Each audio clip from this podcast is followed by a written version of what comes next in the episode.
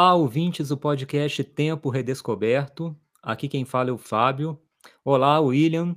Hoje a gente gravando mais um episódio do programa Filmoteca Básica. A gente vai falar sobre o filme brasileiro Matou a Família e Foi ao Cinema, de Júlio Bressani. Olá, Fábio. Olá, ouvinte. Sim, a gente vai estar falando um pouco sobre esse belíssimo filme do Bressani. É um dos filmes que marcaram muito a minha vida e meu estudo no, na área do cinema. E eu acho que vai ficar muito rico o nosso debate em torno dessa belíssima obra. William, o que, que, você acha da gente começar contextualizando um pouco, né? Quem foi Bressani? Como você é um grande fã do Júlio Bressani? É, realmente, é, eu gosto muito dele. Até já estive na casa dele, não consegui encontrá-lo na, na vez que eu fui. E acaba que hoje em dia a gente nem tenta mais questões dos nossos compromissos da vida cotidiana, a gente se afasta, mas já conversei com ele por telefone. Mas o Bressani é, é um cineasta carioca, ele começa como é, um assistente de direção do Walter Lima Jr. No final dos anos 60, em 67, ele faz o primeiro longa dele, que é o Cara a Cara, ainda com muita raiz, com muita herança do movimento do cinema novo, que era um movimento de cinema liderado pelo Glauber Rocha. E em 69 ele consegue filmar dois filmes. Em, ah, uma das características do cinema do Bressani é isso: ele filma muito rápido, ele consegue produzir os filmes dele, tem uma proficuidade de produção, assim, uma média de, de filmes de 69 até 2020, uma média de um filme por ano. É muita coisa. Ainda mais para um cinema muito independente, e muito provocador. Então ele, no final dos anos 60, eu estava falando em 69, ele faz dois filmes. Um, o que a gente vai comentar hoje, Uma Tua Família Foi ao Cinema. E o outro é O Anjo Nasceu. E aí, junto com outro cineasta carioca, o Rogério Sganzella, eles é, fundam uma produtora de filmes, a Bel Air, no qual eles fazem muitos filmes dos anos 70 até meados dos anos 70. E, do, e os dois cineastas, assim, é, com a situação econômica, política, social daquele momento do nosso país, como contexto para quem é, ainda não caiu a ficha, a gente estava num período de ditadura e um cinema muito provocador. O filme de hoje, inclusive, tem uma cena de tortura. É, as coisas não estão dando certo e, e não estão dando certo no sentido da produção e acabam que eles têm uma ideologia de filmar com o que dá, com o que tem, né? Tirar o filme da lata de lixo e colocar ele na tela. Então, é, foi cunhado para esses cineastas o termo de cinema marginal, porque ele era colocado à margem. Eu prefiro um termo mais atualizado, que eu chamo de cinema de invenção, cinema de poesia. Então, Bressani no início dos anos 60, final dos anos 60, início dos 70, ele vai fazer esse cinema de, de voo poético mesmo. No, em meados dos anos 80 para cá, ele começa a fazer um cinema de tradução. Pegar signos, sejam eles literários, existenciais, filosóficos e humanos, e tentar traduzir na imagem cinematográfica. E como último contexto, uma, uma ideia que perpassa muito a cabeça do Bressani é uma frase do Abel Gance. Abel Gance é um cineasta francês do início do século passado, fez os principais filmes nos anos 20, é, 1920 até o fim de 1920. E o Abel Gance tem uma frase que ele fala que o cinema é a música da luz. Então o Bressani eu acho que vai explorar muito esses dois elementos, música e luz. E a história de saber o que, que é o cinema. Eu acho que aí a gente já tem uma boa introdução, não só do filme de hoje, como da obra do Bressani, Fábio. Um aspecto interessante, William, para a gente destacar também nesse início de conversa, é que momento do nosso cinema nos anos 60, né? A gente sai daquela explosão que foi o cinema novo, como você bem citou, né, com Glauber Rocha como principal expoente, como principal esteta, né, dessa, dessa onda que foi o cinema novo, e a gente chega no final dos anos 60 com a fabricação, né, com o embrião desse cinema de invenção, né, o antigo cinema marginal, já com filmes muito fortes, né? Filmes com uma capacidade afirmativa muito grande, mas ao mesmo tempo trazendo um, debate muito intenso com o cinema novo, no aspecto de construção dos filmes, no aspecto estético, no aspecto das temáticas usadas no filme, e assim, apontando para uma um vigor do cinema brasileiro que me parece que a gente não teve depois com a mesma profundidade, né? um vigor é, criativo, um vigor de investigação, de construção de cinema, que eh, ali é um momento único mesmo na nossa história. Eu concordo. É, é um cinema muito selvagem, sabe? É, o próprio título do filme de hoje, né? Matou a família e foi ao cinema. E aí a gente já pode fazer uma provocação: que família é essa? Né? Classe média? É a família militar? É a família do cinema novo, porque é um filme de ruptura com esse movimento? Eu faço uma leitura muito da família do cinema novo, porque no filme de hoje, e não só nele, mas no filme de hoje, todo filme ele vai ser, deve, deveria pelo menos ser analisado num tripé de dissimetria, oscilação e de simulacro. Eu completaria a sua provocação, além né, da pergunta que, que família é essa, eu diria que cinema é esse também, né? Porque ali há também uma reflexão sobre o cinema. Você até adiantou isso de forma muito clara no início, né? Dessa de pensar a imagem, né? Essa preocupação do Bressani também com a imagem, que até o coloca junto do Godard, eu vejo alguns pontos de contato dos dois, assim, na preocupação do que, que a imagem, o específico do filme, que é a imagem, pode, até onde ela pode ir, até onde ela pode nos levar, ou até onde ela se afasta da gente. É, exatamente. É... E é interessante a gente falar que no filme, quando. Só para ter um, um mínimo de enredo, porque você vai ter uma narrativa muito fragmentada, com um mosaico de situações dramáticas assim de, é, acontecendo em blocos independentes, todos eles passando por crimes passionais. É, tem até um, um, o personagem principal do filme, o Antero de Oliveira, em uma das cenas que está tocando Noel Rosa, ele fica repetindo como um leitmotiv: matei por amor, matei por amor. E esse personagem e um personagem de classe média eu vou tentar depois contextualizar mais ou menos o filme, para não ficar tão perdido. É, ele mata a família, personagem de classe média que mata a família e vai ao cinema para assistir um filme chamado Perdidos de Amor. Então, qual cinema? Né? Um cinema que está perdido de amor? É um cinema que não consegue mais pensar? Não sei. Para mim, William, aponta também para uma questão muito necessária quando se trata de arte.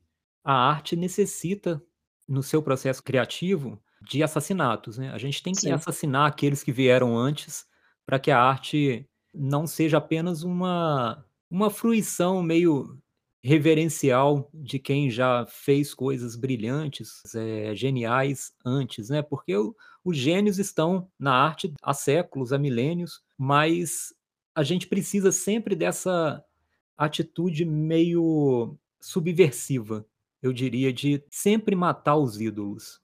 Eu acho que a arte exige daquele que se propõe a fazê-la o assassinato dos ídolos. Eu concordo, Fábio. E, e tem uma provocação no filme, né? É, ele pega esse personagem de classe média vivido um, num desses blocos. O filme praticamente tem seis blocos narrativos.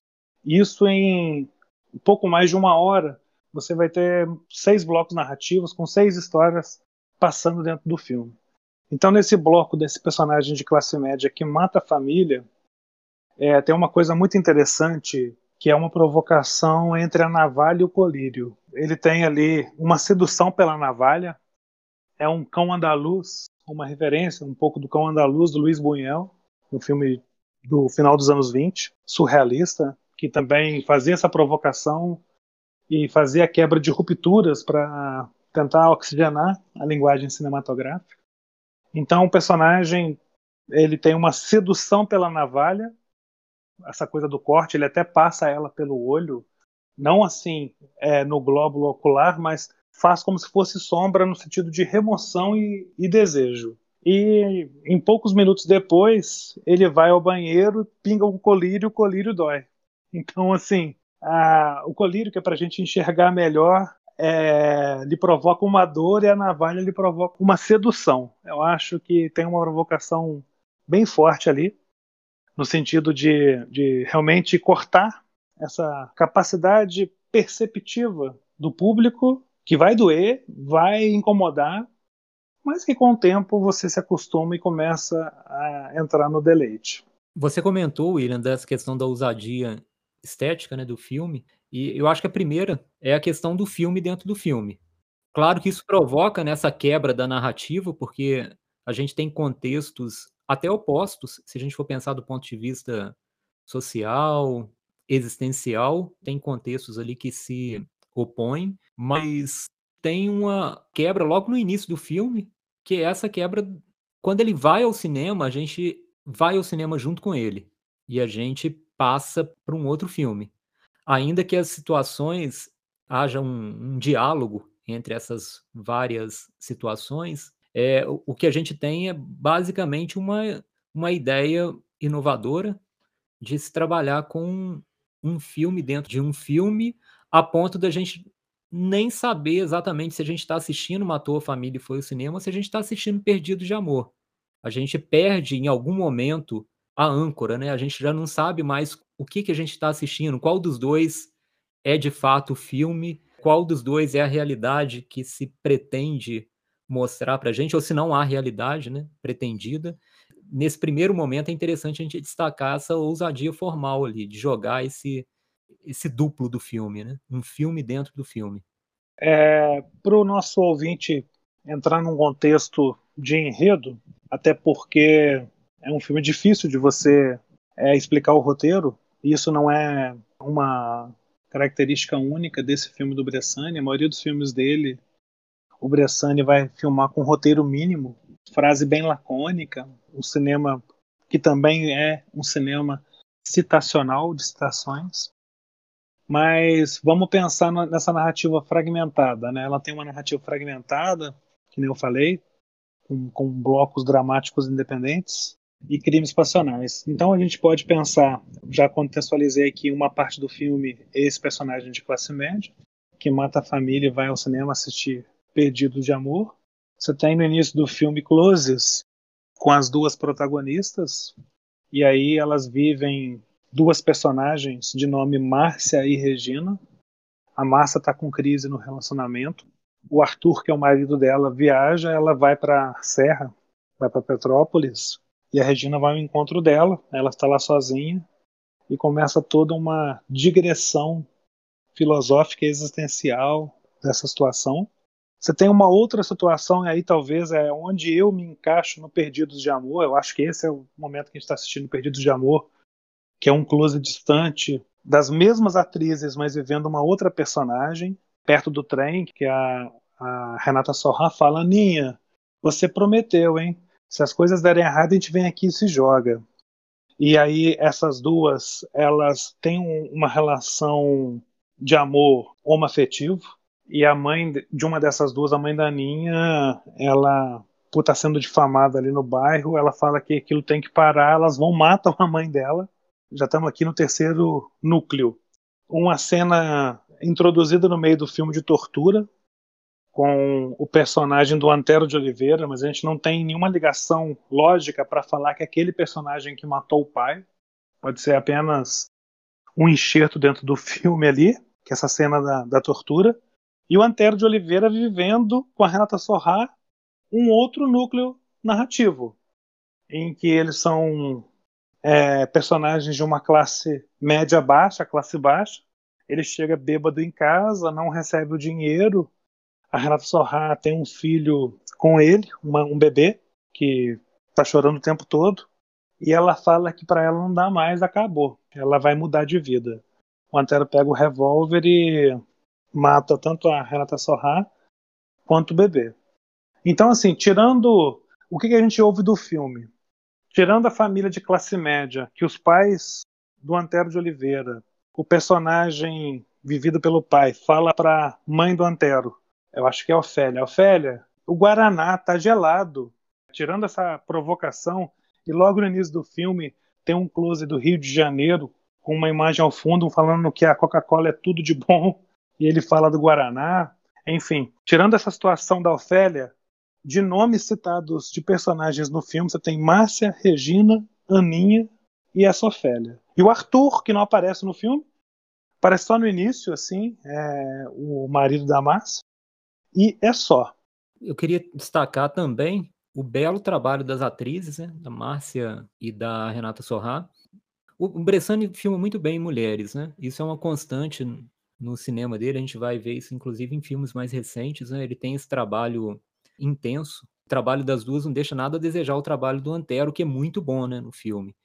Um outro aspecto que é interessante a gente mencionar, a gente conversar sobre ele, William, como que também nesse filme começa a ser plasmado uma imagem diferente do Brasil.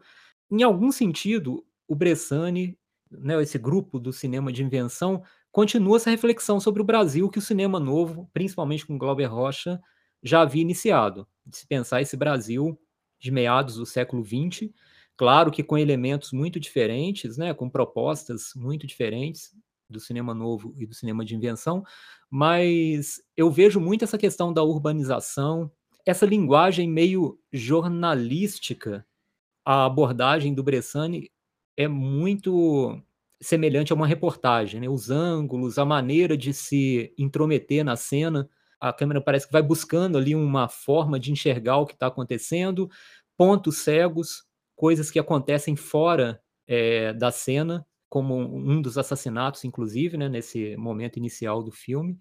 E, e eu vejo muito essa questão da urbanização do Brasil. É um Brasil não mais rural, é, é um Brasil urbano e por isso, trazendo esses temas que a urbanização começa a revelar no Brasil, que é a violência, uma desigualdade social, porque a gente tem é, um desenvolvimento que é entre uma classe média alta, que vai até Petrópolis, né, quando a, as personagens da Márcia e da Renata Sorrá ficam em voga, né, ficam em, em foco no filme, e a gente tem os outros núcleos que acontecem em periferias, em outros ambientes sociais totalmente de acordo, Fábio. Eu acho que tem essa continuidade do cinema novo, e aí, se a gente for pegar em termos cronológicos, tudo está vindo lá do neorrealismo italiano, que é realmente talvez a maior escola de cinema moderno. Se ganhou muito destaque a novela Vague no final dos anos 60, mas o neorrealismo é anos 40. Começou bem antes e é muito mais radical, a meu ver, e tem um significado bem maior. É uma coisa interessante essas crônicas familiares que a gente está falando, né? Muito bem relatado assim esse aspecto jornalístico de captar essa alma urbana, mas ali existe uma, uma situação meio que provocativa do Bressani, eu acho que o cinema novo, essa coisa social do, do Glauber Rocha, porque os crimes acontecem no filme como ritos solitários, assim, estão dentro de um contexto de uma rarefação social é, é difícil você encontrar culpados. Ela, ela acontece enquanto algo assim, como que eu posso dizer? É um filme que aborda a criminalidade, mas na verdade a criminalidade mais radical, mais subversiva vai ser esse deslocamento permanente da linguagem narrativa. Nesse sentido, eu acho que o que vai estar contando ali é a, sucessão, é sucessão dos fatos que vão se consumando. E aí, assim, a gente vai ter, logo no início do filme, né, closes da Márcia com a Renata. É algo que o Bressani vem fazer até meados dos anos 70. Eu me lembro muito do Família do Barulho, que é um filme de 73 dele. Um aspecto quase que investigativo do cinema do Bressani, de saber o que, que não é e aquilo que já é cinema. É, o que, que é fotografia, o que, que é aquela imagem parada, aquele close, e o que, que já é cinema. E sempre é cinema. Essa imagem meio que estática que começa a ganhar movimento e vai captando nesse início assim de, de filmagem, assim que eu estou falando, essa coisa assim ingênua do cinema mudo. E aí você tem toda de novo um aspecto bem italiano que é o deslocamento de linguagem assim. As falas elas se dão em campos abertos em offs em existe uma desconexão entre imagem e diálogo algumas vezes né? Embora sejam frases lacônicas como eu já disse existe um, aspecto assim aonde a imagem ela tem que ser eloquente por si mesma, mas tem que ser baseada no, no visual, assim, sabe? No, no aspecto de faltar uma tradução para essa imagem, você vai ter que voltar ao cinema mudo, a, a eloquência do plano, a música vai se instalando na imagem. Você tem muitas vezes as pessoas falando e você não ouve as vozes. O cinema tem a mesma importância do que a coisa falada o áudio deslocado no vazio, a inserção de músicas. Então, todos esses aspectos, assim, eu acho que ele faz de uma maneira muito, eu vou falar assim, brilhante. O jogo entre imagem e música é muito bacana também de ser destacado, né? Eu acho que os dois se alimentam, as duas se alimentam, melhor dizendo, né? A imagem e a música, porque elas adicionam camadas interpretativas possíveis na medida em que a letra aparentemente não tem nada a ver com o que está acontecendo. Talvez tenha até um aspecto meio irônico.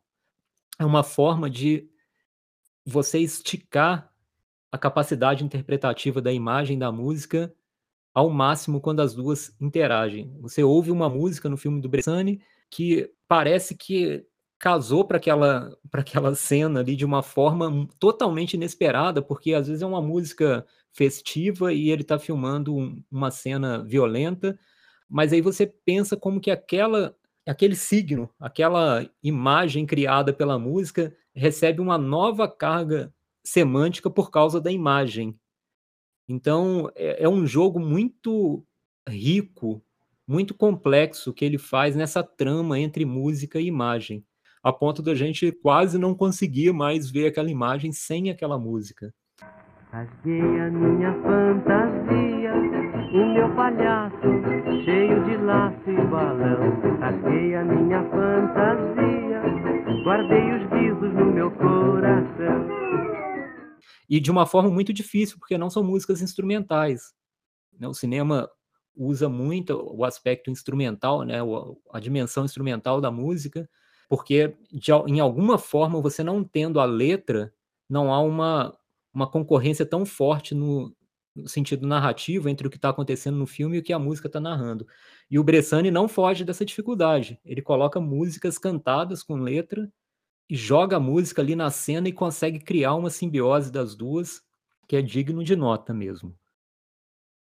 É, é se a gente for falar sobre a música no cinema do Bressani, nosso podcast nunca vai acabar. Por quê?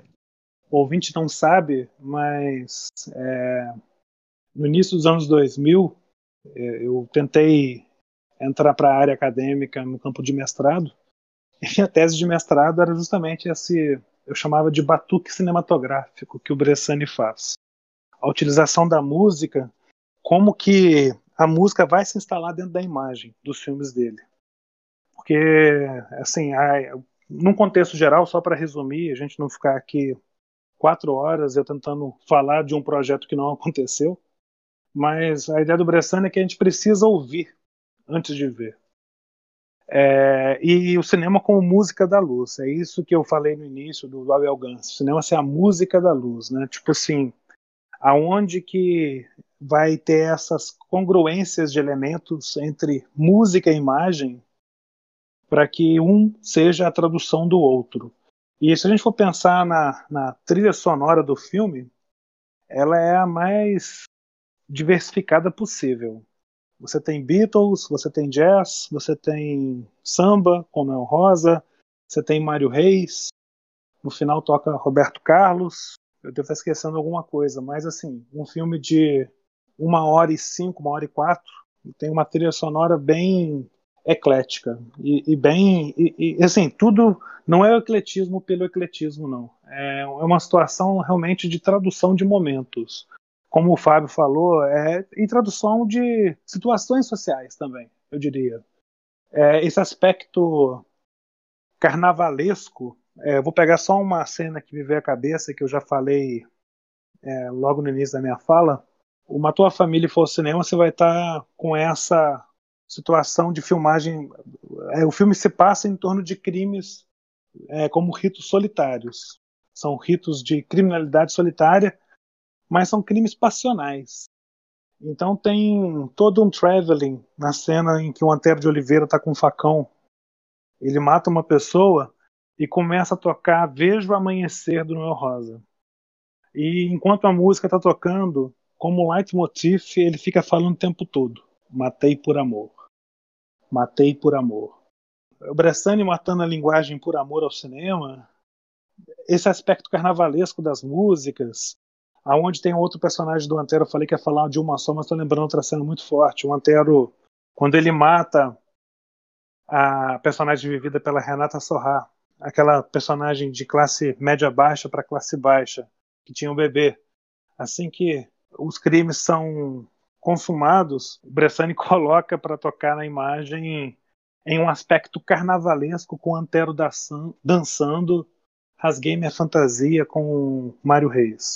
É de uma iconoclastia, aquilo que eu falei, de simetria. Você vai ter sempre esse aspecto de simétrico da narrativa, de saber para que lado que vai, para onde eu vou. São duas personagens, a Márcia e a Renata, estão vivendo o quê? O Antero faz quantos personagens? Uma oscilação constante do plano. O plano vai estar tá oscilando o tempo todo.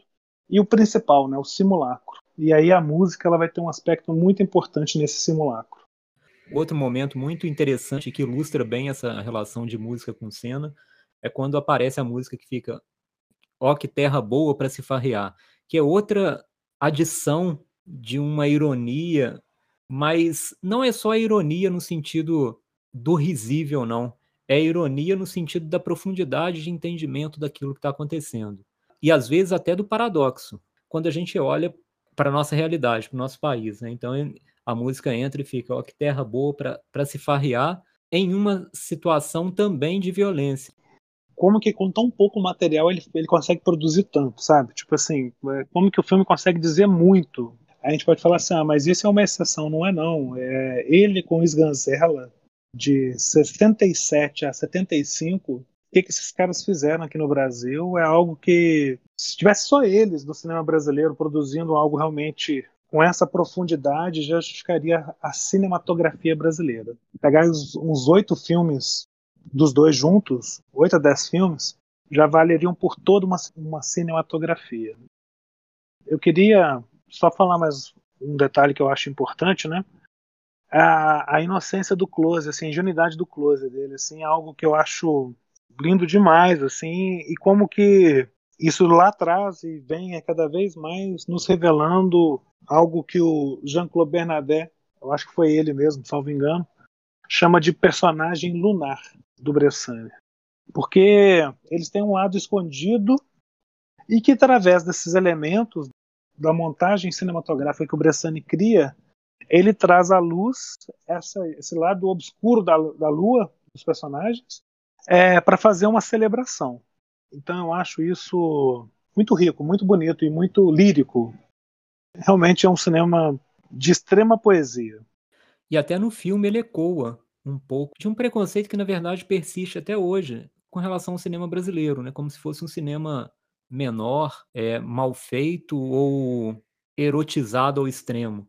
E numa das cenas, a personagem da Renata Sorra está até falando sobre o filme Perdidos de Amor. E aí a Márcia vira e fala: Ah, mas é brasileiro? É nacional? Hum, faz aquela expressão de desdém.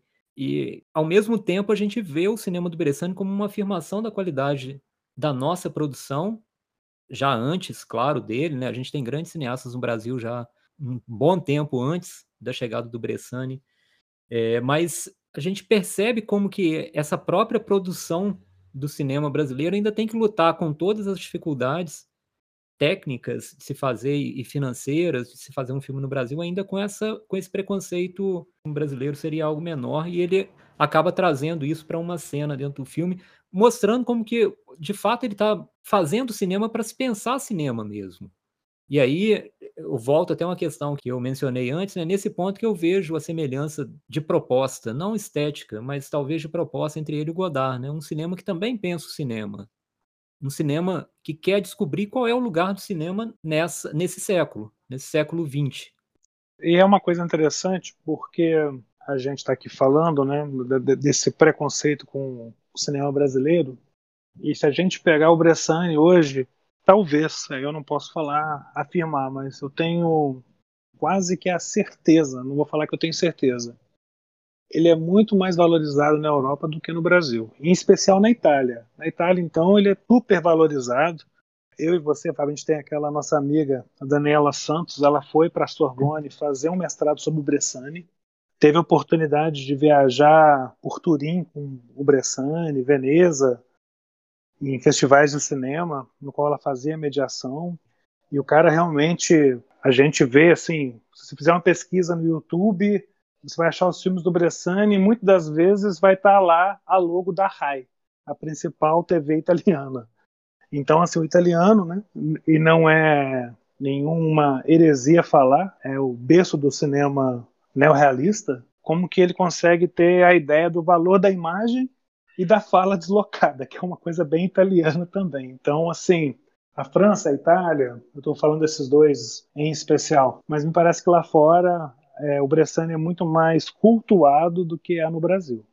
Embora tenha mudado, acho que no início dos anos 2000 para cá, ele já tem ganhado certo destaque. Já foi premiado, foi homenageado, Festival de Tiradentes, Brasília, mas lá fora é mais, sabe? Lá fora eu acho que tem uma coisa mais, mais forte. Uma coisa só que a gente, a gente não vai revelar, mas eu vou deixar aqui como uma provocação para o ouvinte final do filme é um dos finais mais perturbadores e transgressores, assim, não no sentido de perturbador da moral, não. É perturbador do, do sentido da consciência, da, da provocação da linguagem, do jogo da imagem, da brincadeira de se fazer cinema, que muitas das vezes se faz cinema brincando, um trilha do Roberto Carlos, o disco arranhado se repetindo ali no final do filme eu tenho sempre a mesma sensação quando eu reassisto Uma Tua Família e for ao cinema. E eu reassisti esse filme agora para a gente fazer o podcast. É, fazia já um tempo que eu não assistia, devia fazer, sei lá, uns oito, nove anos que eu não assistia. E sempre eu venho com a mesma sensação, ou pelo menos nas últimas vezes eu venho sempre com essa sensação, com um gosto de nostalgia daquilo que a gente gostaria de ter sido uma alma subversiva, assim, no sentido do, daquilo que poderia ter sido feito. É, enfim, para mim, uma tua família é tudo isso que a gente falou aqui, mais um pouco que vai ficar como os personagens do Bressani no lado lunar. William, eu queria só dizer que até o acesso também a essas obras é, hoje é muito facilitado pela internet, né? Inclusive, Matou a Família foi o cinema está disponível no YouTube na íntegra é, realmente, nosso ouvinte, assim que puder e tiver acesso, vá atrás dessas obras. A gente falou aqui hoje do Sganzella, do Bressani, tem outros cineastas, eu não vou nem citar outros nomes para não ficar poluindo o podcast, até porque muito em breve, provavelmente um deles ou alguns deles estarão aqui dentro do podcast. Mas o mais importante é a gente ser provocado por esses elementos de simulacro e de simetria estarmos oscilando, né? Entre uma imagem e outra, no sentido de desenvolvimento de conceito. William, hora da dica. Aquele momento agridoce, eu diria, do nosso programa, né? Porque a gente sabe que está encerrando, mas também tem a, a beleza das dicas abrindo e expandindo novas possibilidades aí para a gente ver, ouvir filmes, músicas e tal. Então, posso começar com a dica? Claro, vai lá. Eu vou começar é, sugerindo o filme que é, o, parceiro aí do, do Matou a Família foi o cinema na afirmação dessa estética do cinema de invenção que é o Bandido da Luz Vermelha. Fica aí como dica outro filme essencial para se assistir e se entender essa provocação, essa proposta estética cinematográfica do cinema de invenção. Perfeito, Fábio.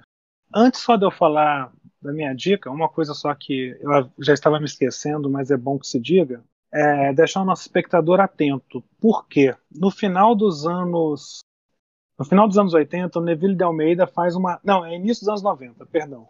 Eu acho, eu acho que é 91. O Neville de Almeida faz uma refilmagem com a Cláudia Raia do Matou a Família. Então, pelo amor de Deus, não percam tempo. Esqueçam o Neville de Almeida. Nada contra o Neville de Almeida, mas, tipo assim, a vida é curta. Quer assistir o Neville de Almeida? Ok, mas primeiro vá uma tua família de 69 do Júlio Bressani. Não tem nem como comparar um filme com o outro assim. Falo isso por quê? Porque de repente o ouvinte ele vai fazer a pesquisa e eu nem sei se está disponível o outro no YouTube. Vai que ele encontra o outro e assiste o filme errado.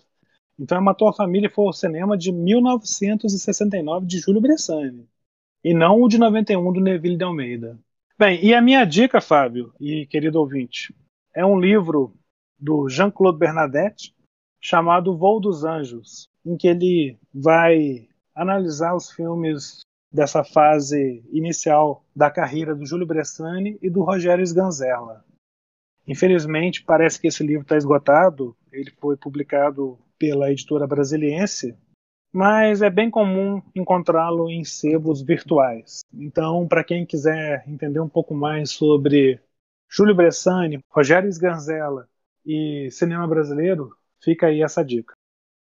Beleza, William. Eu queria também deixar outra sugestão para os nossos ouvintes que nos acompanhem é, no Spotify, Apple Podcast, no Instagram e no YouTube. A gente aguarda vocês no próximo podcast e fala pra gente aí o que vocês acharam do programa, se gostaram ou não gostaram.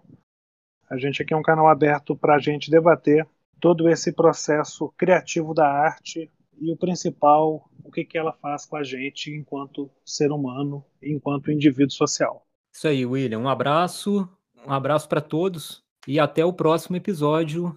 Até a próxima, pessoal. Grande abraço. Não me canso de falar que te amo e que ninguém vai tirar você de mim.